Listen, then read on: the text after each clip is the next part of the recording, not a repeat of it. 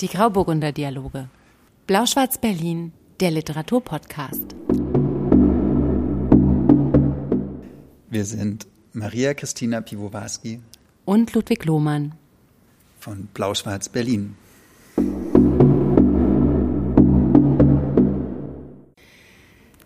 Das ist Folge 52 vom Blau-Schwarz Berlin Podcast.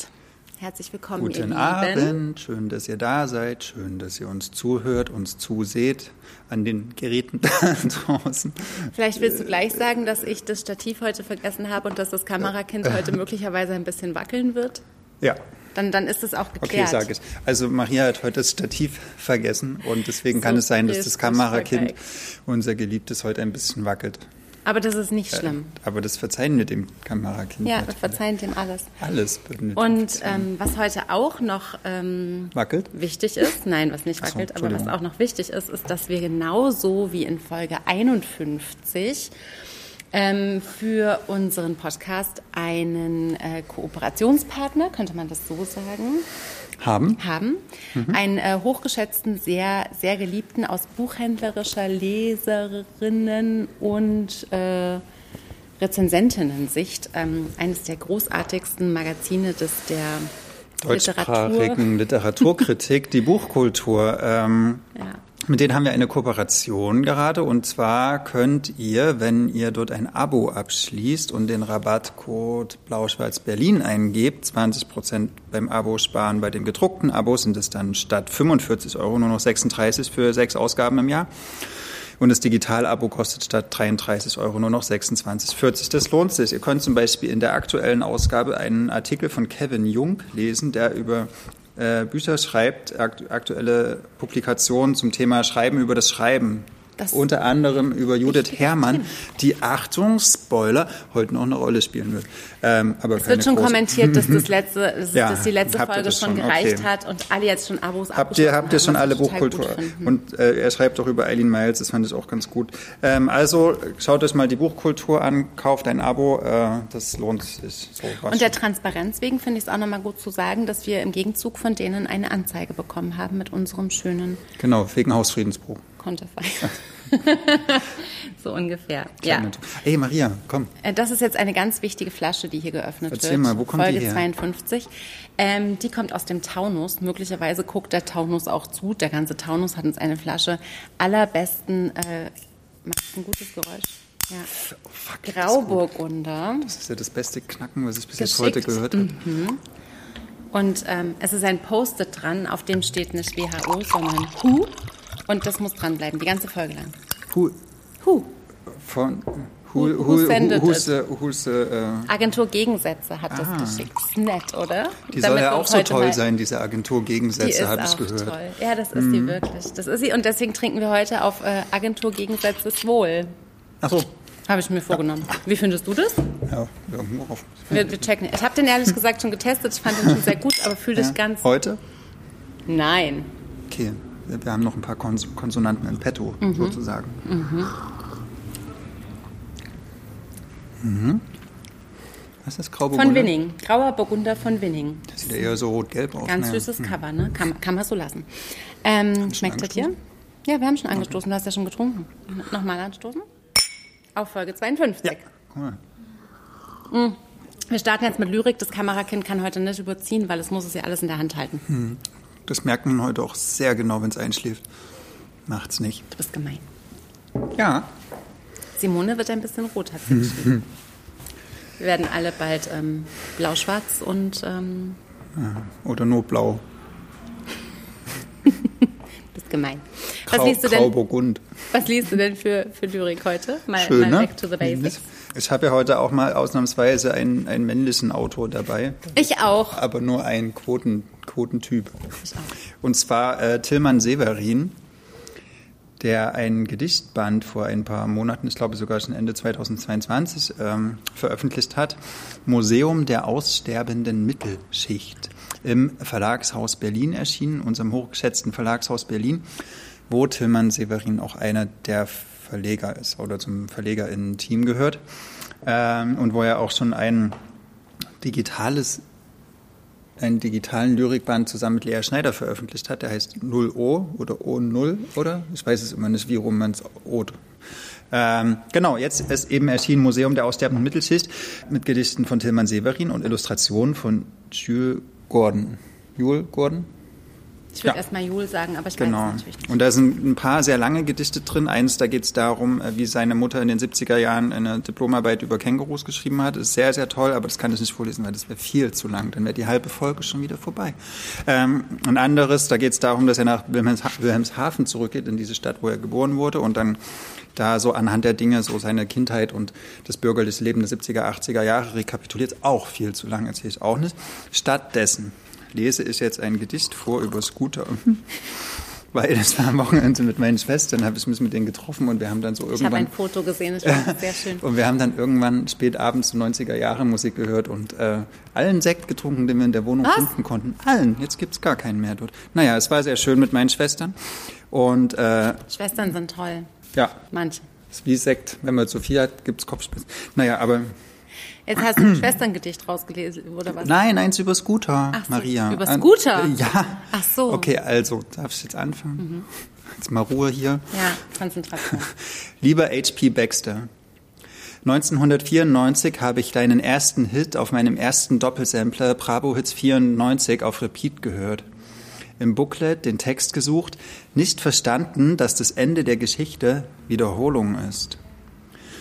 1998 habe ich mich gefragt, warum du nicht gegen Castro-Transporte demonstrierst, nach dem Fischpreis fragst. Noch später, ob du die Personifizierung bist von Ironie. Postmodern ist, ich liebe dich zu wiederholen, es zu meinen.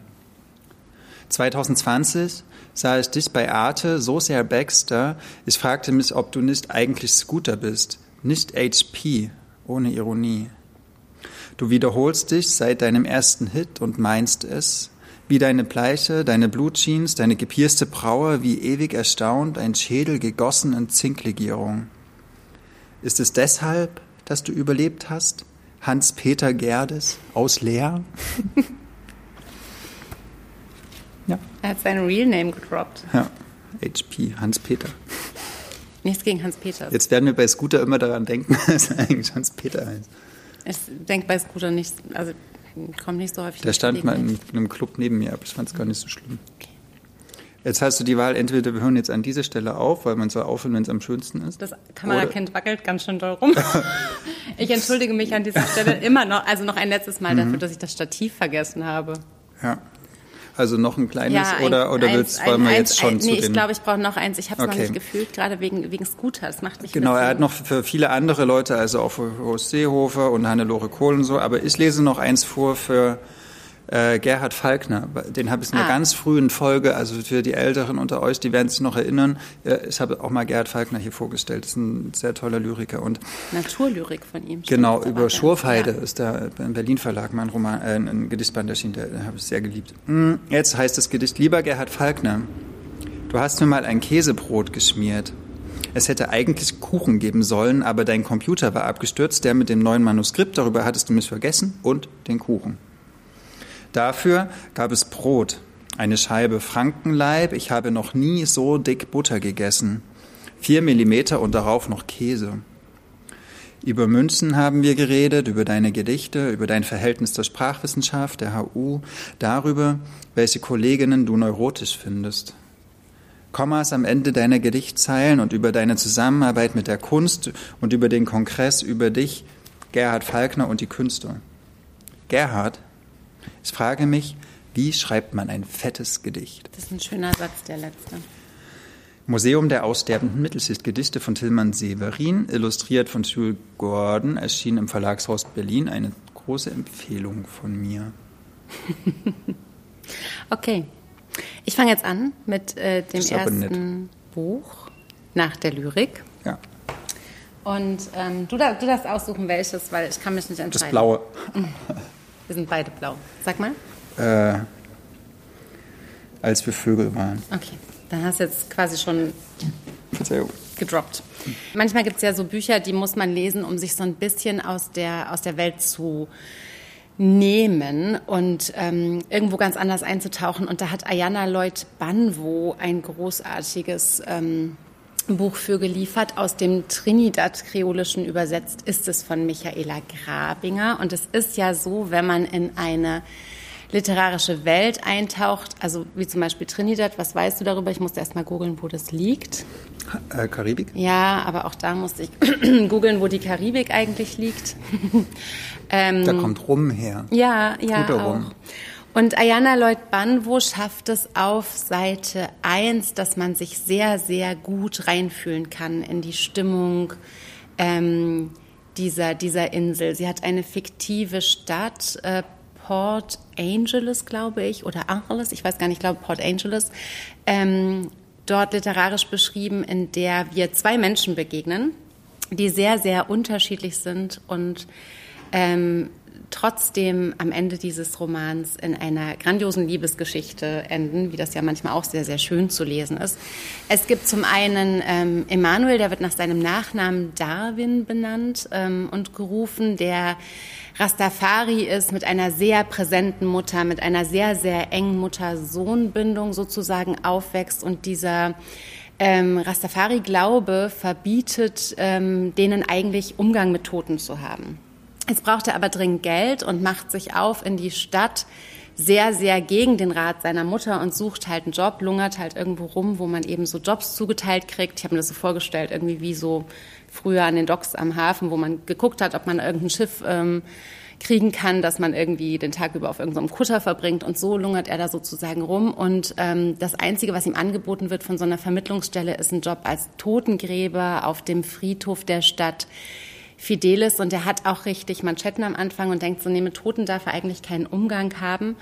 Ähm, braucht aber dann wirklich die Kohle und ähm, fängt an, dort ähm, als Totengräber zu arbeiten. Und seine Mutter rastet völlig aus, also will ihn sozusagen enterben, will nichts mehr mit ihm zu tun haben.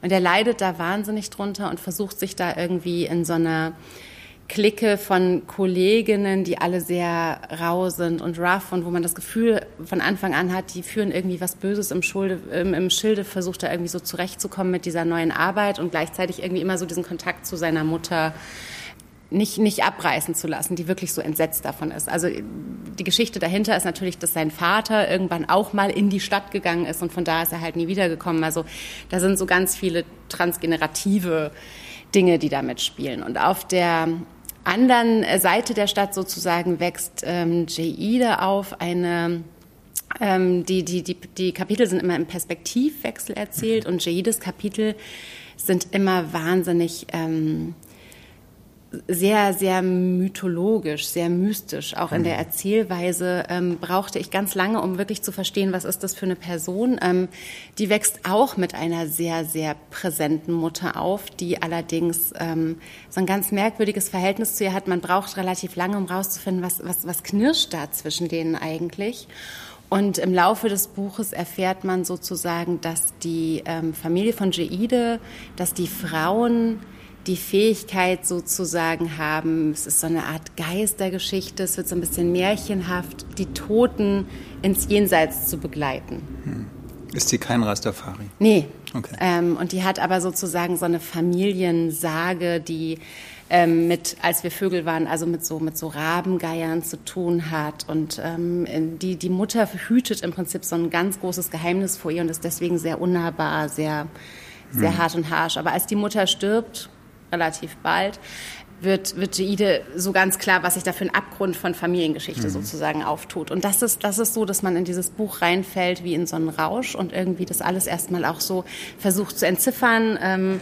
ähm, herzustellen. Und die kreisen sozusagen auch so die Hälfte des Buches wie so von weit aufeinander zu, wie so Planeten, wo man weiß, die werden irgendwann kollidieren, aber man ist währenddessen sehr, sehr eng bei denen und, und sehr damit beschäftigt, was sie so tun. Es ist eine Geschichte voller also ich habe ein bisschen auch an, das hattest du das letzte Mal bei der Meerjungfrau von Black Ja, da musste ich auch gerade dran. Genau, wo wir ja. auch eben so eine so eine so eine so eine ähm, Geschichte der Insel, so eine Geschichte so der Gegend, aber irgendwie mitvermittelt bekommen. Und es ist natürlich hochdramatisch, das, was Darwin so durchmacht, das, wie er sozusagen ähm, in, in den Sog dieser dieser, dieser Kolleginnen will ich es gar nicht nennen. Kollegen, es sind eigentlich alles Männer, die ihn so zum Saufen animieren und er will eigentlich gar nicht Alkohol trinken und er ist eigentlich so ein Guter und will alles irgendwie richtig machen und ähm, der Gute sein und wo so klar ist, da ist so eine große dunkle Wolke, die ihn so reinziehen wird und man, man verfolgt das und wie sie sich begegnen, wie sie sich missverstehen, wie sie umeinander sozusagen ähm, kreisen und eben nicht voneinander lassen können und dann irgendwann in einer großartigen Liebesgeschichte enden. Das ist ähm, schon auf dem Rücken ähm, angedeutet. Das ist keine, ähm, kein Geheimnis. Es ist sehr märchenhaft erzählt. Mhm. Es ist my mystisch und mythisch. Und ähm, hinterher hat man das Gefühl, man war irgendwo ganz woanders und, und muss da wieder so auftauchen und in die Realität zurückkommen. Genau. Ayana Lloyd Banwo hat erst ein Buch geschrieben und es war ganz cool, weil ich habe dieses ähm, Vorab-Exemplar für Buchhändlerinnen gelesen und habe immer so gedacht, boah, die, die, die, die knüpft irgendwie bei, bei ganz tollen, großen Autorinnen an und die erwähnt dann irgendwie auch so ähm, ganz große literarische Vorbilder, wo ich dachte, ja genau, das ist ähm, so die, die, die, die Schiene, auf der sie unterwegs ist und das ist sehr, sehr, sehr, sehr gelungen. Sprachlich, also Michaela Grabinger hat es übersetzt, ich weiß gar nicht, was Trinidad-kreolisches Englisch ist, offen gestanden. Ich habe mich auch nicht getraut, das im Original auch nur anzugucken, wobei auch der Titel direkt übersetzt ist. Es hieß im englischen Original When We Were Birds. Und es ist aber tatsächlich von der Sprache her so großartig, dass man halt wie im Idealfall nicht das Gefühl hat, dass es übersetzt ist. Also es mhm. hat halt dieses, ähm, dieses sehr bildhafte, also eigentlich so eine sehr durch das Mystische und, und Mythische auch, durch das, also am Anfang auch so eine Schöpfungs... Ähm, ähm, Mythe, sagt man das? Schöpfungsmythos ist da am Anfang komplett abgedruckt und so weiter. Und man hat das Gefühl, das zieht einen so rein, aber die Sprache ist nicht irgendwie künstlich irgendwie ähm, aus der Realität geholt oder so, sondern sehr direkt und sehr, sehr, sehr, sehr sprechend liest es sich tatsächlich. Und deswegen ist das so ein ganz gutes, ähm, groß, also wirklich großartiges so, ich will mich mal so aus der, aus der Realität nehmen, Buch. Wobei man hm. natürlich auch diese gut und böse Seite hat und dieses, dass man hofft, dass sie sich alle irgendwie wieder mit ihren Familien vereinen und irgendwie, das hatte ich lange nicht mehr. Also so ein Buch, was ich, was ich so gut empfehlen kann, was mal nicht so ganz eng an unsere Realität geknüpft ist düster? Nee, ich, es ist schon düster, weil es natürlich über diesen Friedhof und über diese, diese wahnsinnige Gefahr, in der man beide irgendwie so schweben sieht, aufgrund ihrer Familiengeschichten, mhm. ähm, immer auch so ein bisschen was Düsteres hat. Aber es hat was märchenhaft Düsteres, mhm. dass es dann so befreiend zu lesen ist. Aber in, in der Meerjungfrau von Black Hawk spielt ja auch der Kolonialismus eine große Rolle. Also dies, die, wie die Weißen eigentlich, so die traditionellen äh, Lebensformen so hm. massiv verändern? Ist das, spielen da Weiße auch eine Rolle? Naja, ist das, das ist eher, ist eher so die Frage. Vorkolonial, nee, es spielt schon in es der Gegenwart. Es spielt schon in der Gegenwart, es okay. wird nicht gesagt, wann es spielt, es wird auch so im Präsens erzählt, es wird immer so von heute und von gestern sozusagen gesprochen und ich habe am Anfang auch so ein bisschen gebraucht, aber es ist schon, das ist schon die gegenwärtige Zeit, in der es auf jeden Fall spielt.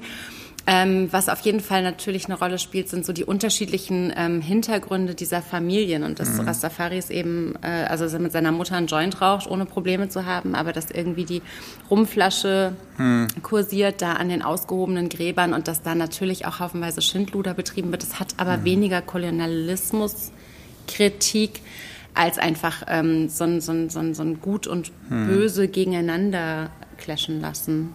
Und ähm, also. Also die, die kiffen, das ist okay und die, die Alkohol trinken, das, das Genau, böse. Rastafari ist da ganz eindeutig. Und mhm. ähm, also sich da ordentlich irgendwas hinter zu rauchen ist okay, aber, aber rum ist, ist des, des Teufels sozusagen. Mhm. Und, und das hat ähm, also weniger, glaube ich. Ähm, Kann man auch mal machen, mal eine Folge, wo wir mal nichts trinken, sondern mal kiffen. Wollen wir das mal machen? Das musst du polizeilich erstmal abklären. Ich möchte später ja, keinen Ärger haben. Und das Kind wird es dann nicht filmen, sondern irgendein 50-jähriger Mann oder sowas. Ich kenne keine ja. Also nochmal zurück zu Ayana Lloyd okay. wo als wir Vögel waren, übersetzt aus dem äh, Trinidad-Kreolischen, ich sage das so gerne Englisch, von mhm. Michaela Grabinger. Bei Diogenes erschienen. Und ein ganz, ganz schönes Diogenes, völlig untypisches ja. Cover, muss man mal so ganz kurz schönes sagen. Blau. Sehr ja. schönes Blau. Ja, und auch super, super gut passend ähm, zu der Geschichte. Ist auch das Debüt einer Autorin, die 1980 in Trinidad geboren ist und mittlerweile in England lebt, aber sich, oh, guck mal, er kann jetzt so Moves machen. Das ist vielleicht ganz cool, wenn man kein Stativ hat. Ähm, aber sich sehr, sehr mit den, ähm, mit den, mit den Geschichten und, und Mythen und so weiter ihrer Heimat auseinandersetzt literarisch. Ich hoffe, dass wir noch sehr viel von ihr lesen werden. Gibt es denn noch mehr auf Noch nicht. Trinidad Kreolisch. Die ist 1980 geboren, lass dir noch Zeit. Ach so, das ist gar nicht mehr so jung. Ich denke mal, die ja, ist gestern vielleicht, geboren. vielleicht gibt es ja auf Englisch schon mehr Ja, von das ihr. habe ich nicht gecheckt, offen gestanden. Immer fragst du Sachen, wo ich mich dann schlecht vorbereitet fühle. Aber wir finden das raus und werden es an dieser Stelle Genau, dafür gibt es ja die. Kommentarfunktion unserer lieben Genau. Follower. Könnt ihr mal ganz kurz Genau. auf ähm, Genial Lokal gucken, was von der auf Englisch noch Gen zu kriegen genial, ist. genial Karibisch. Now it's yours. Ich bin ja ein Fan jetzt geworden. Ich war in den letzten. Wirklich? Ja, ich, Von wem? Maria. Es war wirklich in den. Äh, es war in den letzten paar Tagen eigentlich erst ähm, in einem Brigitte Reimann-Rausch. Reimann-Rausch ist ein richtig schönes Ach, Wort. Reimann-Rausch. Äh, ja, ich kam praktisch gar nicht wieder Frau, raus. Wiederentdeckung Osten, kam alles Reimann richtig und war gemacht. drin. Ne? Äh, Weißt du kaum, Sorry. Also, die, die Älteren von euch, das sollte mein Lieblingssatz kennen, vielleicht Brigitte Reimann noch, die war eine der, kann man schon sagen, äh, berühmtesten DDR-SchriftstellerInnen. Vor einem Jahr hat Caroline Würfel äh, so ein Essayband geschrieben, äh, Drei Frauen suchten den Sozialismus, über sie, über ähm, Ma Maxi Wander und, Und über Christa Wolf. Christa Wolf, genau. Und da muss ich zugeben, habe ich das erste Mal von Brigitte Reimann gehört, obwohl ich ja auch in der DDR geboren wurde. ich Aber werde das da, Stativ jetzt immer vergessen, wir sind gelobt worden. da war ich zu klein. Also weil ähm, Brigitte Reimann ist 1933 geboren äh, in Burg bei Magdeburg und schon 1973 gestorben, ganz oder 1970 gestorben. Warte mal. Äh, mit 39 Jahren ist sie gestorben, genau 73, ganz jung an Krebs. Ähm, und davor hat sie ähm, einige Romane geschrieben, unter anderem den Roman Die Geschwister, über den ich heute sprechen will. Das ist ähm, ein ganz interessanter Roman. Da geht es nämlich um eine junge Frau, die zu ihren Eltern nach Hause geht, in, in, ein, in so ein altes, ja, in, das, in ihr Elternhaus und dort ihren Bruder treffen will. Ähm, es spielt Anfang der 60er Jahre. Die Frau ist ähm, Künstlerin und arbeitet aber in einem großen, großen Kombinat als, äh, ja, also einen Tag die Woche wie in der Produktion und die anderen vier Tage ist sie bildende Künstlerin und unterrichtet andere Arbeitende in, in bildender Kunst. Ähm, und das ist ganz interessant, weil Brigitte Reimann hat es auch gemacht. Also die war ähm, schon sehr junge Schriftstellerin und ist aber freiwillig Anfang der 60er Jahre in das äh, große Kombinat Schwarze Pumpe in der Nähe von südlich von Berlin in Hoyerswerda gegangen, äh, einen der größten Tagebaugegenden in der DDR und hat halt auch einen Tag in der Produktion gearbeitet und die anderen Tage hat sie ähm, den Bitterfelder Weg mit umgesetzt. Das ist so eine also DDR-kulturpolitische Maßnahme gewesen, um arbeitende, ja, schreibende Arbeiter praktisch zu, zu bilden und sowas. Und ähm, genau, also es ist relativ nah an ihrer Biografie erzählt und was auch nah an ihrer Biografie ist, ist, dass in dieser Figur, die ähm, Elisabeth heißt, die in dem, in dem Roman, die hat äh, zwei ältere Brüder, einen Konrad und einen Uli und der Konrad, der ist schon ganz, ganz, ganz früh äh, in den Westen abgehauen und das fand die äh, Elisabeth ganz schlimm, weil sie glaubt an den Sozialismus, sie glaubt an diese, an, die, an einen neuen, an eine neue Staatsform, sie glaubt daran, dass man auch ähm, jenseits des Kapitalismus ähm, ein, ein, ein, ein besseres Leben für die Menschen finden kann. Und sie glaubt äh, an dieses in dass, dass alle gleich sind und dass alle das Gleiche besitzen sollten. Und und ist mit ihrem anderen Bruder, der halt geblieben ist, dem Uli, hat ihn eine ganz, ganz enge, also ich würde schon fast sagen, so, so quasi erotische Beziehung. Also das ist wirklich, da gibt es so, da gibt so eine, einzelne Sätze. Einmal sagt sie zum, zu, zu, zu ihm zum Beispiel, sag mal schnell, dass du mich liebst. Das ist so gut. Äh, also die haben wirklich ein, finde ich, ein sehr außergewöhnliches Geschwisterverhältnis, so, weil die so eng sind. Und zum Beispiel, wenn sie irgendeinen Typen kennenlernt, muss er das erst genehmigen. Und sie erlaubt das und umgedreht genauso. Und dann sagt er immer, nee, der ist nichts für dich. Und dann verlässt die den auch wieder so. Also es, Vertraut ihm. ja, also sehr, sehr, sehr eng. Und irgendwann sitzt sie halt so in dieser Basiserzählung, sitzt sie bei ihren Eltern und dann kommt halt der Bruder und sagt ihr, und das ist ganz tragisch dann, dass er auch in den Westen geht, weil er halt da äh, bessere Arbeitsbedingungen vorfindet und nicht so schikaniert wird von der, von der ähm, ja, Betriebsleitung, von die, der ist so Schiffbauer und äh, erfährt relativ viel Schikane, weil er auch so ein Freigeist ist. Und dann ist sie in diesem Gewissenskonflikt zwischen diesem Idealismus für diesen Staat, ne, für diese neue, für diese Staatsutopie, was ja viele, und das finde ich ganz interessant, auch wenn man heute so über die DDR nachdenkt, hört man ja oft so eher die spätere Erzählung, alles so nach der Biermann-Ausbürgerung und sowas und wie das alles kaputt gegangen ist. Aber so in den 50er und 60er Jahren haben die Leute ja wirklich an die DDR geglaubt. Also die haben daran geglaubt, dass, dass die gemeinsam eine Utopie aufbauen. Und dass die. Dass, dass, ja, genau, nein, aber es war, es war relativ weit verbreitet so und das war gar nicht so, dass alle so bewusst schon drunter gelitten haben. Also dieses, diese totalitäre Form, dieses, dass die Stasi so, so einen großen Einfluss hat auf, äh, auf das Privatleben oder dass die, die, die, die diese Mangelwirtschaft so, schon so eklatant war, das mhm. kam erst viel später, so am Anfang und das erzählt sie halt dann auch, ähm, hatten viele waren möglichst viele gern, es sind ja auch ganz viele aus dem Westen in die DDR gegangen, noch so in diesen ersten Jahren. Und, ähm, und aus dieser Zeit erzählt sie halt und aber wie dann dieser Konflikt zwischen dem Idealismus für diesen neuen Staat äh, und dem persönlichen Wunsch nach Freiheit mhm. und äh, vielleicht auch nach einem mehr Wohlstand oder sowas, dann so als Bruch in den, in den, in den Figuren äh, da ist und halt in den Familien. So. Und dann äh, ist, sie, ist sie halt völlig entsetzt, weil sie weiß, okay, ich werde jetzt hier gerade meinen Bruder verlieren. So. Und das ist wie ihre, also wenn man ihren Bein ausreißt, so, sie, mhm. sie, sie kommt ins Taumeln und sie, ähm, sie verliert ihre Standhaftigkeit. Und, und überlegt äh, sie mitzugehen oder irgendwie, das ist utopisch, ne?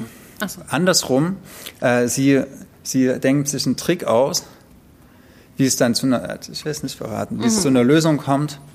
Äh, auf gar keinen Fall. Das, also es wird dann eine Lösung geben, die auch nicht gut ist, aber besser, sage ich mal. Mhm. So, äh, also es ist nicht die Vollkatastrophe. Mhm. Und, Und überrascht Sie das, dass er unglücklich war in der DDR? Oder ähm, wusste sie das? Nein, sie wird auch als, äh, das ist ganz interessant, sie wird als Malerin in diesem Kombinat, wo sie arbeitet, ähm, auch schikaniert, weil sie einen alten, so einen alten Maler, der so wie als der große ja, der, der, der große Vorzeigekünstler so gehandelt wird. Er hat, der schreibt mal so große, hier so ein sozialistischer Realismus-Schinken, mhm. die dann in der Kantine hängen und ganz schrecklich sind. Und er, sie sagt so, das ist ganz schreckliche Kunst. Und dann sagt mhm. die SED-Führung da, nee, das ist halt unser Staatsmaler und mhm. du darfst den nicht kritisieren. Und sie so, doch, weil es ist ganz schreckliche Kunst. Und dann, dann erfährt sie das erste Mal so Repression und denkt und zweifelt an diesem System. Und dann, also es ist kein Schwarz oder Weiß, sondern es ist so ein, diesen, ist schon so ein, so ein Dialektik, die, so, ein, so ein Wackeln von, von Glaubenssätzen und wie sie das aber beschreibt, so, das ist auch, da, da sie diskutiert viel mit dem Bruder mhm. und in dieser Diskussion ist eine ganz große gedankliche Offenheit auch mhm. und, und das ist so spektakulär, weil das Buch ist ja 63 erschienen, in einer sehr, sehr mhm. gekürzten, ähm, zensierten Variante. Mhm. Und wir konnten lange auch nur diese zensierte Variante lesen und es gibt aber, es ist wirklich spektakulär. Letztes Jahr wurde in so einem, mm, in so, einer, in so einem Plattenbau da in Hoyerswerda, wurde äh, das Originalmanuskript gefunden. So irgendwie in so einer, unter, unter so, so, einer Treppe. So. Und dann haben die das jetzt so rekonstruiert, wie das, wie Brigitte Reimann das geschrieben hat, bevor die, äh, das ZK das sozusagen ge, zensiert und gekürzt hat. Und jetzt können wir diese Originalfassung lesen, die halt sehr, sehr kritisch auch mit, im, mit, mit der äh, DDR umgeht und ähm, die, die diese ganze Zerrissenheit viel spürbarer werden lässt. Und das finde ich äh, total spektakulär, ehrlich gesagt, weil das äh, so eines der, also neben vielleicht Christa Wolfs Geteilte Himmel, so eine der der wichtigsten Romane aus dieser Zeit in der DDR-Geschichte ist und vielleicht auch eine der, der deutschen Nachkriegsgeschichte so. Und Aufbau hat es eine ganze Reihe rausgegeben. Ne? Genau. So es gibt die Tagebücher noch von ihr sind jetzt erschienen mhm. und halt Franziska Linkerhand nochmal neu rausgegeben mhm. und äh, im Sommer wird beim Aufbau von Carsten Gansel noch eine Biografie über Brigitte mhm. Reimann erschien, äh, erscheinen und ähm, ja, warum bin ich so im Rausch? Weil einerseits, klar, wird, erzählt sie diese, diese ganze politische Dimension, die mich mhm. sowieso interessiert, aber der, das sind so, da sind so Hammersätze drin, wie eben, also den ich dir eben so, so vorgelesen habe oder ich liebte diese Abende, die aus meiner Welt herausfielen und ihre gleißenden Farben, die Lichtreflexe Reflexe im schwarzen Strombett des Asphalts. Also das ist so eine ganz poetische Sprache auch und die, die, die schafft es so, so unglaublich starke Metaphern zu finden und du bist so, ja, es ist eine ganz frische, unverbrauchte Sprache. Auch das, der, ich meine, der Text ist über, ja, fast 70 Jahre alt und der ist noch, der, der, der wirkt noch so, 60, also noch so frisch und so, so neu und mhm. so jung. äh, und so voller Energie. Ich meine, die war auch noch relativ jung. Das ist ja auch ganz cool, wenn es dann sozusagen so ein Wiederfund ist von etwas, was sie original geschrieben hat. Und es ist wahrscheinlich, dass die DDR ähm, äh, Stelle da wahnsinnig viel rausgestrichen hat, was einfach auch ihre, ihre, ihre Art zu schreiben ähm, mit mhm. beeinflusst hat. Ja. Dass man das dann wieder entdeckt und dann noch so schön rausgibt. Gibt es ein Nachwort oder ein Vorwort oder irgendwas? Ja, es gibt, also es wird äh, ähm, ein Nachwort gibt es, ähm, also es ist auch noch so ein Auszug aus den Tagebüchern. Mhm, und, das ist auch ganz cool, finde ich, sowas hinten dran zu hängen. Magdalena Frank. Äh, Magdalena Frank hat ein Nachwort geschrieben. Also herausgegeben hat es Angela Trecher und Nele Holdak. Das sind, mhm. glaube ich, die, die Wiederentdeckungslektoren. Ungekürzte von, Neuausgabe steht ja. drin, Wahnsinn. Also ich fand das echt eine, eine wahnsinnig tolle Entdeckung und ich finde, es lohnt sich auf jeden Fall. Wenn ihr Miss Franziska Linkerhahn die 600 Seiten lesen wollt, die äh, ich glaube noch auch äh, genauso toll sind, dann könnt ihr mit Die Geschwister anfangen. Das hat nur 200 Seiten und danach werdet ihr genauso wie ich im Reimann-Rausch sein, das verspreche ich euch. Reimann-Rausch ist ein sehr gutes Wort, das übernehmen wir auf jeden Fall ab sofort. Äh, muss das Kamerakind schnell was trinken? Dann mache ich weiter. Es gibt ja so Bücher, die äh, lässt man links liegen und dann kommen die unvermutet von völlig anderer Richtung nochmal auf einen zu und mir ist sowas passiert und ich kann gar nicht aufhören, darüber zu reden. Und ich musste ganz vielen Leuten jetzt sagen, nach der Podcast-Folge erzähle ich euch äh, alles, aber ich wollte auch nicht so viel spoilern. Aber ich glaube letztes Jahr schon, ist von Michel Friedmann Fremd erschienen im Berlin Verlag. Und ich mag den Berlin Verlag total und mhm. hatte auch so, ich mache mal einmal ganz kurz eine Seite auf, damit ihr seht, wie das geschrieben ist. Also es ist eigentlich wie Lyrik zu lesen. Das ist wie ein äh, Buch, was so aufs Allerwichtigste runter reduziert wurde, wo so viel weggestrichen wurde, dass nur noch zum Teil ähm, ein, zwei, drei Worte pro Seite, also pro Zeile stehen bleiben und trotzdem erzählt es halt eine wahnsinnig große Geschichte. Und ich hatte es gesehen und dachte, eigentlich würde es mich interessieren und hatte aber so eine ganz merkwürdige ähm, Stimmung zu Michel Friedmann, weil ich mich an irgendwas Diffuses erinnert habe, wusste aber auch nicht mehr, was das war und habe gedacht, ach ja, ich lege das mal auf den Stapel irgendwann vielleicht, aber I don't know. Und dann ist vor zwei Wochen was Krasses passiert. Und zwar spielte mir, und dafür liebe ich Instagram, weil ich weiß nicht, ob ich es sonst gesehen hätte, irgendwie spielten mir Marica Botrosic und noch so ein paar Assaldadan, glaube ich auch. Und Frauen, denen ich folge, die ich toll finde, spielten so äh, äh, ein, ein Reel in den Stories ab, wo eine Rede kurz mitgeschnitten wurde, die Michel Friedmann ungefähr vor zwei Wochen im österreichischen Parlament gehalten hat. Da ist er eingeladen worden, um eine ähm, Holocaust-Gedenkstätte, also wo es sozusagen ein ähm, Teil eines Konzentrationslagers als Gedenkstätte eröffnet werden sollte. Es sollte eine Gedenkfeier geben und er war neben anderen Menschen dort eingeladen, vor dem österreichischen Parlament zu sprechen. Und man hat, glaube ich, so ein bisschen erwartet, dass es ein sehr ähm, ja, wie schön, dass es jetzt diese Gedenkstätte gibt und wie wichtig, dass man, äh, dass man, dass man darüber spricht und gemahnt und so weiter, eine, eine schöne, zivilisierte Rede wird. Und Michel Friedmann hat fünf Minuten äh, eine Rede gehalten, die ich so brillant fand und die mir so die Schuhe ausgezogen hat in der er auf die Frage, ähm, was ihm denn auch aus seiner jüdischen Perspektive am Gedenken jetzt wichtig wäre und, und, und so wahnsinnig aktuell und politisch und, und, und, und wichtig und relevant geantwortet hat indem er gesagt hat, dass er eben findet, dass dieses Gedenken nicht ausreicht, dass es nicht reicht, eine Gedenkstätte zu eröffnen, wenn man gleichzeitig ähm, rechte Parteien im Parlament sitzen hat, die mhm. genau das mit Füßen treten. Und er hat ganz eindeutig irgendwie die FPÖ adressiert als ähm, äh, genau den, den, den Herd von Hass und Hetze, der einfach überhaupt nicht passt. Und also ich kann es überhaupt nicht so wiedergeben. Guckt euch diese Rede an. Ich verlinke das vielleicht irgendwann nochmal. Aber es war, es war Wahnsinn. Es war, es war so eine, es war so total gemeint und es war ganz ernst und ehrlich und aus seinem tiefsten raus. So habe ich das irgendwie gefühlt wie ganz lange nicht mehr. Und er hat stilistisch und rhetorisch mir so die Füße mhm also den Boden unter den Füßen weggezogen. Ich dachte, wow, was für ein Typ. Und ich hatte neulich diese Phase, dass ich gedacht habe, hey, ähm, irgendwie ähm, Roger Willemsen ist tot. Ich, ich höre jedes Wort, was Caroline Emke sagt. Obama lebt noch, Gott sei Dank. Aber ich, ich dachte so, es ist einfach, es, es fehlen so große moralische, ethische ähm, greifbare Menschen oft, so, so kompassmäßig. Und ich dachte so, ah, krass, Michel Friedmann aus völlig unerwarteter Seite. Hm. Und habe diese Rede gehört, habe die ganz, also sind so fünf Minuten, habe die mehrmals gehört, habe nachgedacht, habe gegoogelt, habe geguckt. Ähm, und bin dann auf einen Podcast gestoßen, weil ich mich versucht habe zu erinnern, was war das, was mich so diffus zu ihm äh, hat fühlen lassen. Es war natürlich dieser Skandal, ich weiß nicht, 2003 oder 2004, hm. Zwangsprostitution, Kokain, alle Ämter abgegeben, bam. Hm. Und ich dachte, ah ja, das war's. Zwangsprostitution? Ja, es zumindest ähm, äh, sind so Sachen bekannt geworden, wo irgendwie hinterher nicht hm. ganz klar war, ob diese Frauen in diesem Etablissement freiwillig dort waren. Und das war Wahnsinn. Und ich habe aber gedacht, ich habe das da so, so verhaftet und habe aber eigentlich nicht nachgefragt und nicht hingeguckt, sondern das war für mich dann quasi so, ein, so, eine, so, eine, so, eine closed, so ein mhm. Closed Case irgendwie. Und habe durch diese Rede, ähm, bin ich auf einen Podcast gestoßen, ähm, muss mal ganz kurz Werbung für einen anderen Podcast machen, der es überhaupt nicht nötig hat, aber ich habe das ähm, Hotel Matze, Matze Hilscher Interview-Podcasting mit Michelle Friedmann gehört. Zweieinhalb Stunden in jeder freien Minute, sofort auf die Ohren. Und der hätte noch fünf Stunden länger gehen können. Ich habe so eine richtige also es war wie eine Sonneoffenbarung, es war Wahnsinn. Und danach habe ich natürlich sofort ui, dieses ui, Buch ui, gelesen. Maria. Genau, it's, it's a lot of Werbung, aber sie ist aus tiefstem Herzen.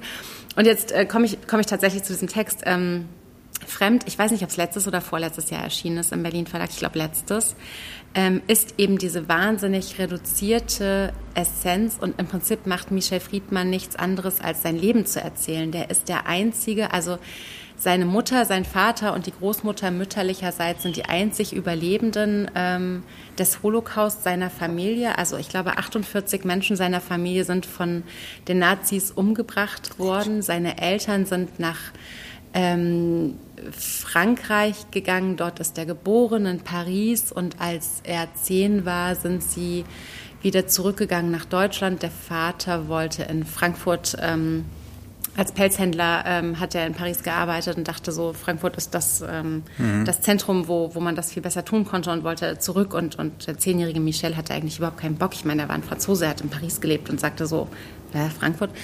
Und er hatte zeitlebens... Frankfurt. Frankfurt. Ähm, kam also nach Deutschland ähm, in diese, in diese, in diese in diesen Kessel von schlechten Emotionen, von Geschichte, die nicht richtig ausgesprochen werden kann, ähm, weil er natürlich als das Kind seiner Eltern vor allem auch die Aufgabe hatte, sie am Überleben zu halten, weil sie die Hölle durchgemacht hatten. Hm. Und wenn zwei Menschen, die, glaube ich, sowas gesehen haben, äh, dann irgendwie ein Kind bekommen und diese Familie geht weiter, aber sie besteht eigentlich aus niemandem mehr, ähm, darüber redet er in seinem Buch. Er redet über diese Erfahrung, fremd zu sein als Migrant fremd zu sein. Ich meine, der ist geboren und war staatenlos. Also die Eltern hatten äh, Staatenlosenpässe. Ähm, er ist ähm, nach Deutschland gekommen und war Jude und ist es immer noch und auch dort eben fremd. Er ist unter dieser Last, seinen Eltern sozusagen wie so einen Lebenssinn zu verleihen, fast zusammengebrochen. Die sind dann gestorben und das hat ihn nochmal irgendwie fast zusammenbrechen lassen. Und er erzählt über sein Leben in ganz großen Sprüngen, in, in chronologischen Sprüngen von der Kindheit nach dem Tod seiner Eltern. Er springt wieder zurück, wie es gewesen ist, als sein Vater zum Beispiel, ähm, als er nach Deutschland kam und kein Wort Deutsch sprach und die Schule total verkackt hat, mhm. ähm, wie sein Vater, der ihm auch überhaupt nicht helfen konnte, aber der 21 Tage, drei Wochen lang seinen Pelzhandel zugemacht hat, um sich neben seinen Sohn zu setzen, um ihm beim Lernen sozusagen zur Seite zu stehen, obwohl er überhaupt nichts helfen konnte. Er erzählt von den, von den Eltern, er sagt, er ist auf dem Friedhof groß geworden, weil die Eltern eigentlich nur geweint haben, ja, weil das nicht ausgesprochen werden konnte, auch ähm, was, was die durchgemacht haben und weil es auch nicht sagbar war, zumindest ähm, nicht vor Leuten, die, also unter der Gemeinschaft der Überlebenden wurde schon gesprochen, wenn die Kinder dann unterm Tischtuch saßen mhm. und irgendwas aufgeschnappt haben, aber es wurde trotzdem nicht darüber gesprochen.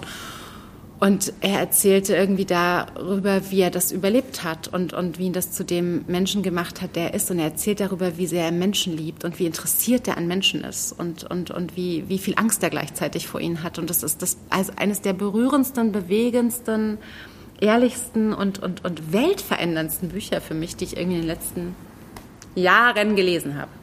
So. Und jetzt äh, klein, kleiner Sidekick am Rande, weil so Podcast bedeutet ja auch immer, man erfährt irgendwas, was man sonst nicht erfahren hätte ich glaube, 21 oder ich glaube so ungefähr 21, kam im Duden Verlag ein kleines Essaybändchen von Michel Friedmann raus, das hieß Streiten unbedingt in dieser Duden Essay-Reihe. Und dann wurde ich gefragt, ob ich das moderiere. Und ich habe gesagt, ich kann nicht, ich habe Angst vor dem. Und ich bereue das bis jetzt. Also ich hm. bereue das, seit ich das gelesen habe, denke ich, wie habe ich diese Chance ausgeschlagen, mit diesen Menschen zu reden? Weil ich irgend so ein Bild hatte, wie er irgendwie streitet im Fernsehen, wie er Leute irgendwie ähm, so, so rhetorisch am Schlafittchen packt. Und ich habe gedacht, der redet mich in Grund und Boden, ich kann den leider nicht moderieren. Und das ist das Einzige, wofür ich mir heute, glaube ich, richtig in Arsch beiße. Also, lieber Berlin Verlag, ja. lieber Andreas Paschedak, wenn du mal wieder eine Moderation genau. suchst äh, für Mittel Friedmann, ja. äh, da weißt du, wen du jetzt. Ja, ich hätte, hätte total große Lust, fragst. mit dem zu sprechen. Ich glaube, das ist, das würde ich mir noch mal sehr wünschen für mein Leben. So, es muss auch nicht ja. sofort sein, aber irgendwann mal so. Fühlt er sich denn heute weniger fremd oder ist er das fühlt, so? Er fühlt sich, glaube ich, also immer noch fremd, so wie. Aber er, er, er macht das mit so einer Offenheit, die ist, hm. die ist wahnsinnig berührend. Und er sagt, er hat genau vor dem, was ihn am meisten interessiert, Menschen, vor dem hat er auch wahnsinnig viel Angst. Und, und, und ich habe auch so gelernt, und das ist auch was, das ist, das ist mein interessantes Ding daraus ich habe den so abgestempelt. Ich dachte, ja klar, hm, hm. Bam, Krise und Scheiß gemacht und ähm, das ist wie die Kessmann, ne? von der die Margit Kessmann. Die mit dem, die bis auf ein Auto fahren. ja, genau, da erwartet man halt auch nichts mehr. Aber das ich ist meine, nicht der wir, Punkt. Wir fahren ja alle mal, Autofahren ist nicht so oder, schlimm, na, ne? Wie, wie, was, wie, wie, wie Zwangsprostitution finde ich als Frau ja, schon eigentlich ja, no-go. Aber, aber, selbst es geht das, ja so darum, dass man halt einmal so was moralisch Verwerfliches getan hat und trotzdem danach noch ja, coole Sachen sagen kann. Und dass man so was moralisch Verwerfliches tut und dass er als einer der wenigen die Konsequenzen, der hat alle seine Ämter niedergelegt. Lässt man auch. Ja, gut. Aber ja, ja, aber er hat alle seine Ämter niedergelegt und steht aber mhm. trotzdem da und, und ich will das nicht so, aber aus so einer Krise hervorzugehen und er schreibt ganz oder erzählt auch in diesem Podcast ganz ehrlich darüber, dass er daran fast gestorben wäre, mhm, weil es ihm einfach jeden Boden unter den Füßen weggezogen hat. Und das ist, im, also seine Eltern sind innerhalb eines Jahres gestorben. Man denkt auch an Christian Dittloff. Man denkt daran, was für einen Druck der gehabt hat, diese Aufgabe, die Eltern am Leben zu halten. Und dann sterben die.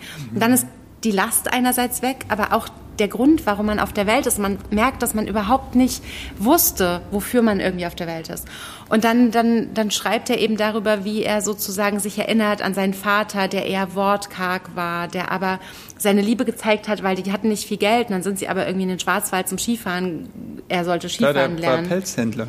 Ja, aber er hatte trotzdem nicht viel Geld. Ich meine, das sind Migranten gewesen. Ähm, und er hat nicht den super schnieke Pelzhandel gehabt, glaube ich. Ich möchte auch gar nicht wissen, wie Pelzhandel wirklich funktioniert, ehrlich gesagt. Aber dann hatten sie kein Geld für den Skilift und dann trägt er den Bengel, der war da irgendwie 8, 9, 10 oder so, trägt er den sechsmal am Tag den Berg hoch, damit der runter Skifahren kann. Weißt du? Und das waren so, so ganz berührende Kindheitserinnerungen. Die Last der Mutter, die Briefe geschrieben hat, die, die, die an ihm geklammert ist, wie so ein, mhm. wie so ein wie so eine Felsenauster. Aber wenn die weg ist, fehlt halt auch was. Wahnsinn. Und hat der selber Kinder? Ja, zwei.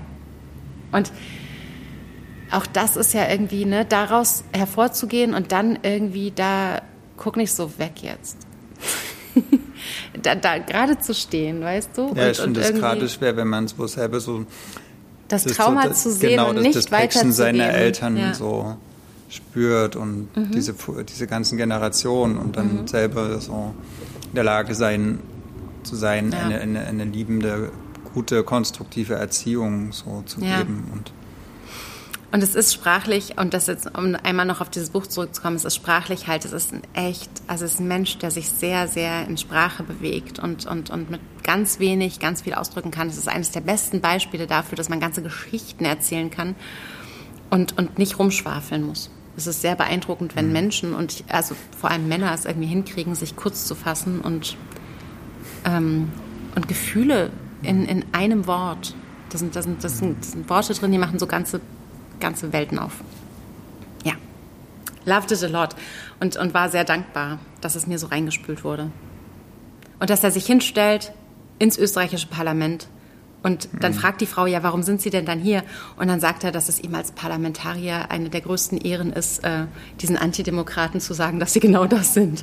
Mhm. Es, war so, es war so cool zu wissen, dass der in der Welt ist und dass der irgendwie dasteht. So, was will es eines Tages auch mal sagen? Ich möchte, ich möchte einmal so klug sein und ich mhm. möchte so, ich Bist möchte so, ja, aber so moralisch integer zu sein. Und dann, dann zu denken, hä, hatte der nicht was mit Koks? Und dann aber zu sagen, ah, wait, Ja, man kann da, man kann das überwinden und man kann dann das werden. Und mittlerweile denke ich, ich will alles lesen, was der schreibt. Kann der mal noch mehr schreiben? Bitte. Belletristik, bitte. Vielleicht würdest du sogar den Leuten mehr glauben, die irgendwann mal wegen Koks abgeschmiert sind, als die, die das nie gemacht ja. haben. Koks war auch nicht das Problem, aber ich will ja. das andere Wort nicht so oft sagen. Okay. So, thanks a lot, ähm, Berlin Verlag, dass ihr dieses Buch gemacht habt.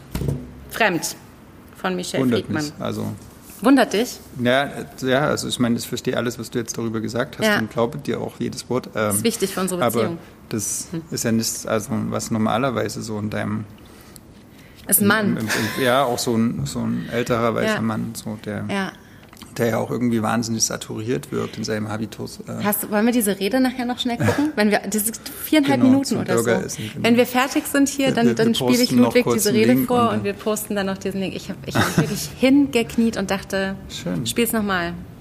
Wahnsinn. Hm. Ja? Okay. Cool, Österreich. Ah, ich habe auch was aus Österreich ist. Ah, was für eine Überleitung. Oh mein Gott, ist das gut. Komm, wir legen die hier vorne hin. König der Überleitung, ja. Äh, so, dass wir sehen, worüber wir schon gesprochen haben. Wieso habe ich jetzt so viel blau? Du hast heute die ganzen blauen Sachen. Ja, ich habe am Ende noch was Rosanes. Aber du so bist jetzt Plas, dran. Du hast, oh Plas Gott. Rosa schon wieder. Äh, und Österreich. Ähm, Österreich.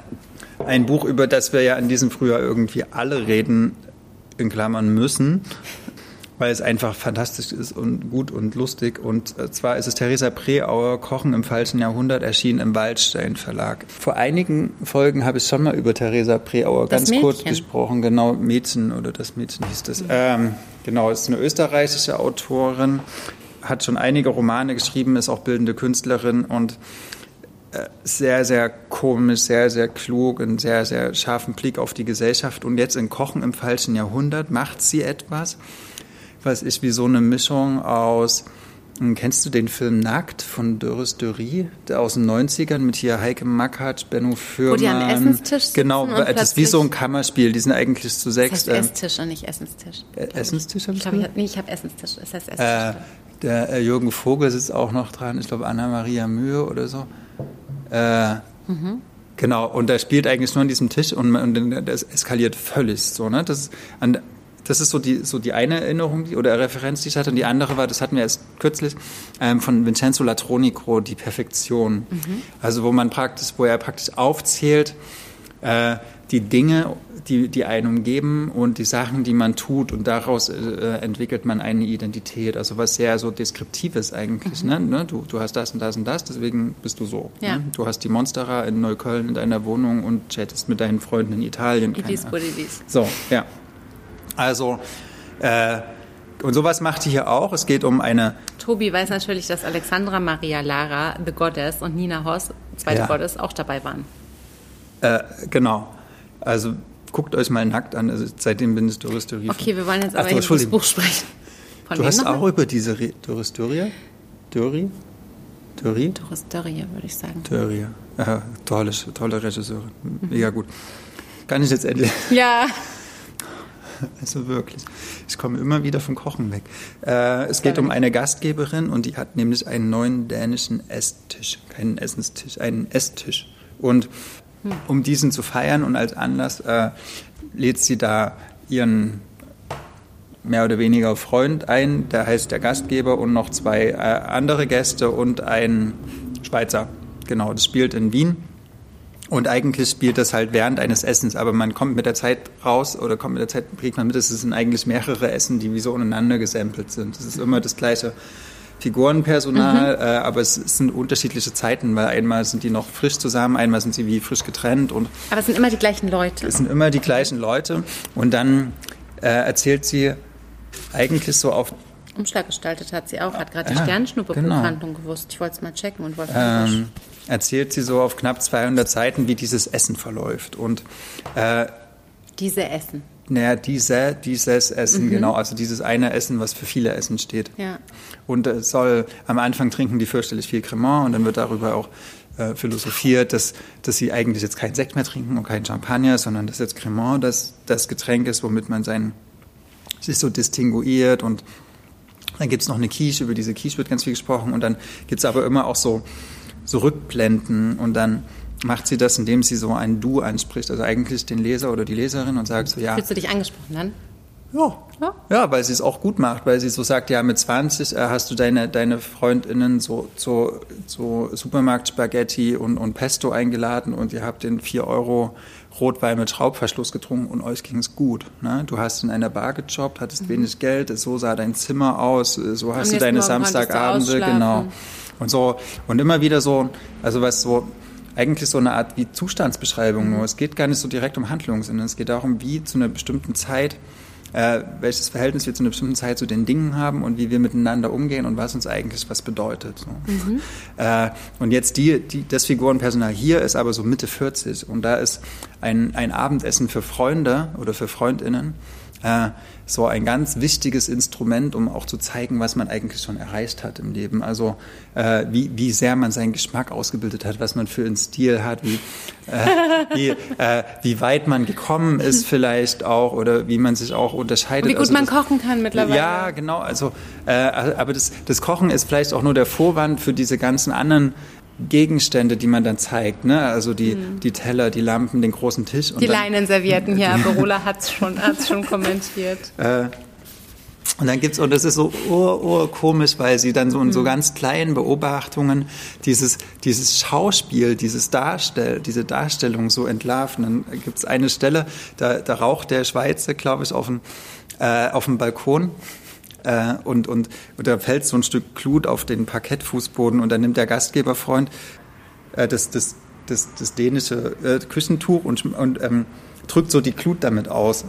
Und, äh, und, und dann denkt er, oh Mist, jetzt brennt das so durch und, und schmeißt das so ins Wasser oder äh, macht es nass und dann legt er dieses nasse Küchentuch und jetzt äh, lese ich mal mhm. eine Stelle äh, auf, den, auf den neuen Tisch. Die Gastgeberin beobachtete ihren Partner, wie er das Geschirrtuch aus Kopenhagen nass und zusammengeknüllt auf der geölten Oberfläche des dänischen Esstischs ablegte. Immerhin hat er auf nationale Zugehörigkeit Rücksicht genommen. Dort blieb es liegen und wurde vergessen. Ein Wasserfleck in Form eines wehen Herzens würde sie später für immer daran erinnern. Und du fragst dich, warum ist es ein wehes Herz? Ne? Ist es das wegen, weil da ein Fleck auf dem Tisch ist oder weil sie sieht, dass er nicht begreift, wie wichtig dieser Tisch ist? Und da ist so viel drin an so einer kleinen Beobachtung. Und das hat, das, das ganze Buch ist gespickt mit solchen Beobachtungen. Und das ist wie, wie, wie so ein Bourdieu als Satire. Und das ist so, also dieses mit den, mit den feinen Unterschieden, das ist so witzig und gleichzeitig so bitter und böse und so, ja. Und, und genau. fühlst du dich erwischt? Ja, natürlich. In irgendeiner Phase und in allen. Äh, Sind da Rezepte drin? Ja, aber 250 so Milliliter Sahne, 4 ja, Eier, 100 also das Gramm Käse. Irgendwie, ja, Wir wissen nicht, was damit Limetten, zu tun ist. Rum und Cola, also das ist immer... Limetten, Rum und Cola ist genau, ein total vollwertiges Rezept. Ja, nicht, natürlich, genau, willst. besser als gar kein Frühstück. Ja. Und da gibt es auch so Stellen, ja, wir, wir, gehen halt jetzt nicht mehr in Clubs, sondern wir geben jetzt Essen für mhm. unsere Freundinnen. Und ich bin jetzt 37 und ich finde, genau das findet gerade statt. Also es gibt halt schon, es gibt noch diese Clubfraktion, die halt auch mit 37 jetzt irgendwie sich Sonntagmorgen noch in die Schlange stellen. Und dann gibt es aber auch schon die, für die es halt richtig, richtig schön ist, wenn man so abends so ein Essen gibt und für die das auch also so ein, so einen ähnlich hohen Stellenwert in der Freizeitgestaltung hat. Und ja, dann, wird, dann geht es auch darum, welches Geschirr man auf einmal hat, wo wir vor fünf Jahren noch gesagt haben, okay, welche, welche Schuhe ziehst du im Club an? So, ne? Jetzt ist es halt, zieh die Schuhe mal aus am Eingang, so, keine Ahnung. Oder in welchem Viertel wohnt man und mhm. ist es jetzt schon die Eigentumswohnung oder nicht? So, die, genau diese die, wie, wie, ja wie wie wie so, so die Entwicklungsroman ja, eigentlich wie die die die, die das Verhältnis zu den Dingen uns auch oder sich ändert und wie wir uns dadurch auch ändern und wie hohl das aber auch gleichzeitig wird. Ne? Mhm. So, wo wir vielleicht mit 20 einen viel direkteren Bezug zueinander hatten, wo wir über unsere Hobbys gesprochen haben, jetzt reden wir über Finanzen und Aktien. So. Genau, und, und das, äh, das entlarvt sie halt wunderschön und das macht wirklich Spaß. Und zum Schluss ähm, eskaliert es auf eine ganz andere Art und wow, Weise als bei Doris Dury. Also es gibt eine sehr, sehr schöne Klimax. Hat irgendjemand Kinder da? Ja. Kriegen die Genau, Kinder? aber die werden geparkt bei den Großeltern, was ja auch völlig... Äh, das ist ein absolut ist, ne, genau. gängiges Modell, wenn man Großeltern ja. hat. Was mich ein bisschen gestört hat, da läuft im Hintergrund so eine... Äh, Smooth Jazz Spotify Playlist, äh, weil sie auch merken, na, sie haben eigentlich nicht mehr selber so den richtigen Musikgeschmack, deswegen nehmen sie jetzt Spotify und sie tun aber über diese Liste so, als hätten sie diesen Musikgeschmack. Mhm. Und die Titel sind immer genau passend zu dem, worüber gerade gesprochen wird. Nina, Nina Simone an einer Stelle Don't Explain als irgend so ein Typ, wie gerade okay. ganz viel doll was erklärt. Aber das, ist okay, findest du nicht? Nee, okay? ich fand es wahnsinnig platt, ehrlich gesagt. Also ich finde es die Idee. Ach, find mal Lieder, die dazu passen. Was ja, ach nee, aber nee? das, also das ist irgendwie. Es ist nicht, gibt es nicht B-Note? Ich würde da Punkte in der B-Note Ja, es ist irgendwie so ein bisschen so unter, unter Theresa Preauers eigenem Niveau, finde ich, so diese, diese Art von Humor. Vielleicht hatte sie Spaß dran. Ja, also ich fand die, die Tracks alle cool, weil es wirklich so klassische Jazzstücke sind und ich das, die Musik an sich Gibt's mag. Die Playlist? Aber, äh, nee, nee, gibt's nicht.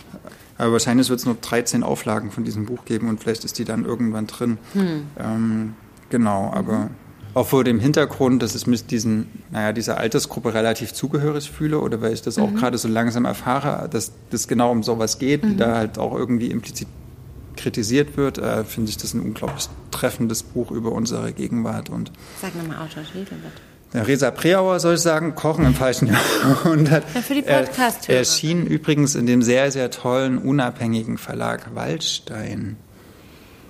Damit wir hier heute auch mal. Nee, wir hatten schon äh, Verlagshaus Berlins auch unabhängig. Mhm.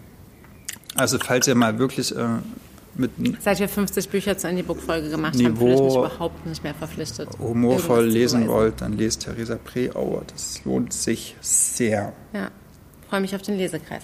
Ja, wann, okay. wann gibt es wieder Essen bei dir?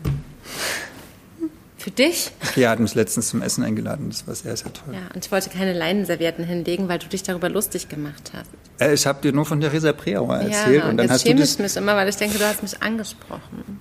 Wir gehen auch jetzt nach dem äh, Podcast Bürger essen. Nein, Bürger mit, mit, kommen mit, zu uns. Bürger kommen weil zu uns, aber nicht mit Lieferando. Video. Nein, mit das dem machen wir nicht. So Nando. So, ähm, ähm, meinst du, wie viel Zeit haben wir denn noch? Ich, ich, wir haben die Stunde. Schaffen wir den Podcast, also den Abschluss jetzt? Ich würde ganz schnell sein. Es Aufregend. gibt in diesem, in diesem Jahr so viele großartige Bücher und ähm, ich das weiß, dass schon dazu, viele großartige Bücher über Mutterschaft erschienen sind und einige davon habe ich auch schon hier besprochen. Und ich dachte, ich habe schon eine Menge gelesen und es ist eigentlich echt ein, ein super Level schon erreicht. Und dann kam Silvia Mollner und hat mich komplett weggefegt. Ähm, und ich habe darüber so. noch nicht gesprochen, das ärgert mich eigentlich, ähm, weil es auch hinten drauf steht, was ich darüber denke. Silvia Mollner, übersetzt von Julia Wolf im Aufbauverlag erschienen, Milchbar. Und ich lese einfach, was ich hinten drauf geschrieben habe, weil schneller kriege ich es auch nicht hin. Silvia Mollner erzählt vom offenen Körper und der offenen Seele einer Frau, die gerade ein Kind geboren hat, für all das Wunde und das Wunderbare, das Zärtliche und das Erschreckende, für das es noch viel zu wenig Worte gibt, findet sie genau die richtigen. And that's what I thought. Uh, als ich es das erste Mal gelesen habe. Und das ist auch das, was ich allen empfehle, die immer denken, es gibt doch schon genug Bücher über Mutterschaft. Ja, Mann, aber Silvia Mollner fegt sie einfach alle nochmal von, von, von unten durch. Und ich würde mir sehr wünschen, dass ihr dieses bei Blumenbar erschienene Buch ähm, ausgiebig äh, lest, prüft, verschenkt. Und gerade wenn ihr Männer seid, gerade wenn ihr irgendwie denkt, oh, Mutterschaft interessiert mich nicht, lest es einfach. Es ist einfach, es ist so unfassbar wichtig. Ähm, ich liebe das sehr. So, wollte ich nur noch mal sagen.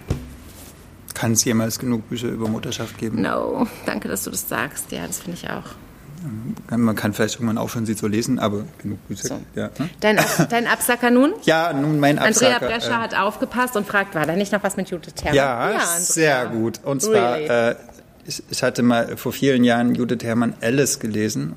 Alice? Alice und war seitdem kein Judith Herrmann-Fan mehr. Ich fand das nicht so gut. Und jetzt äh, sind aber ihre Poetikvorlesungen in Frankfurt ähm, als Buch im Fischer Verlag erschienen. Wir hätten uns alles gesagt. Und das wurde so gelobt, dass ich der Judith Herrmann nochmal eine neue Chance gegeben habe. Und ich bin froh, dass ich sie ihr gegeben habe, äh, weil ich dieses Buch äh, sehr sehr beeindruckend fand, weil sie über ihr eigenes Schreiben schreibt und über ihr Verhältnis zur Fiktion und wie sie ihr eigenes Leben als auch immer wie so eine Art Steinbruch, Bergwerk nimmt, um daraus ihre Geschichten zu formen. Und der beste Satz in diesem Buch ist ha! aber der hier.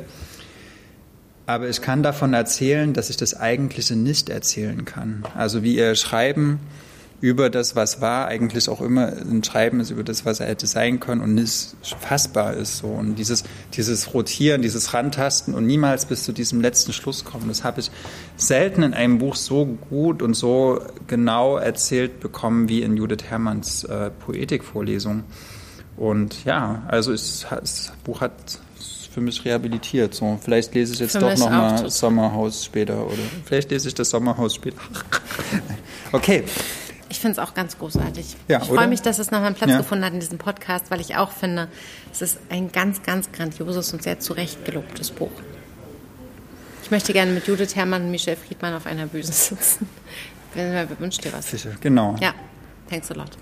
Genau, danke, dass ihr uns zugeschaut, zugehört habt. Äh, danke, dass ihr ein Abo bei der Buchkultur abschließt. Danke Simone dir, Menzies Maria. hat es natürlich gesehen, die Politikdozentur in äh, Frankfurt. Äh, ja, danke für, das, für die Stunde mit dir. danke für den Weißwein, Simone. Ich habe jederzeit eine Tischserviette für dich. Also und gibt, müssen wir noch was sagen? Mhm. Kauft die Buchkultur, das fänden wir sehr sinnvoll, weil es gut ja, mit ist, dem Rabattcode Blau-Schwarz Berlin für äh, richtig gute Überlegungen zu Büchern und richtig guten Texten, Rezensionen und so weiter fair bezahlt werden. Wir wollen, dass es gerne weiterhin ähm, durch die Decke geht. Ansonsten ähm, le lest frei und wild und wunderbar. Wir hören uns im Juni. Tschüss. Zu Folge 53. Bäm, alt. Das war der Podcast zu unseren letzten Lektüren. Wir sind Ludwig und Maria von Blau-Schwarz Berlin.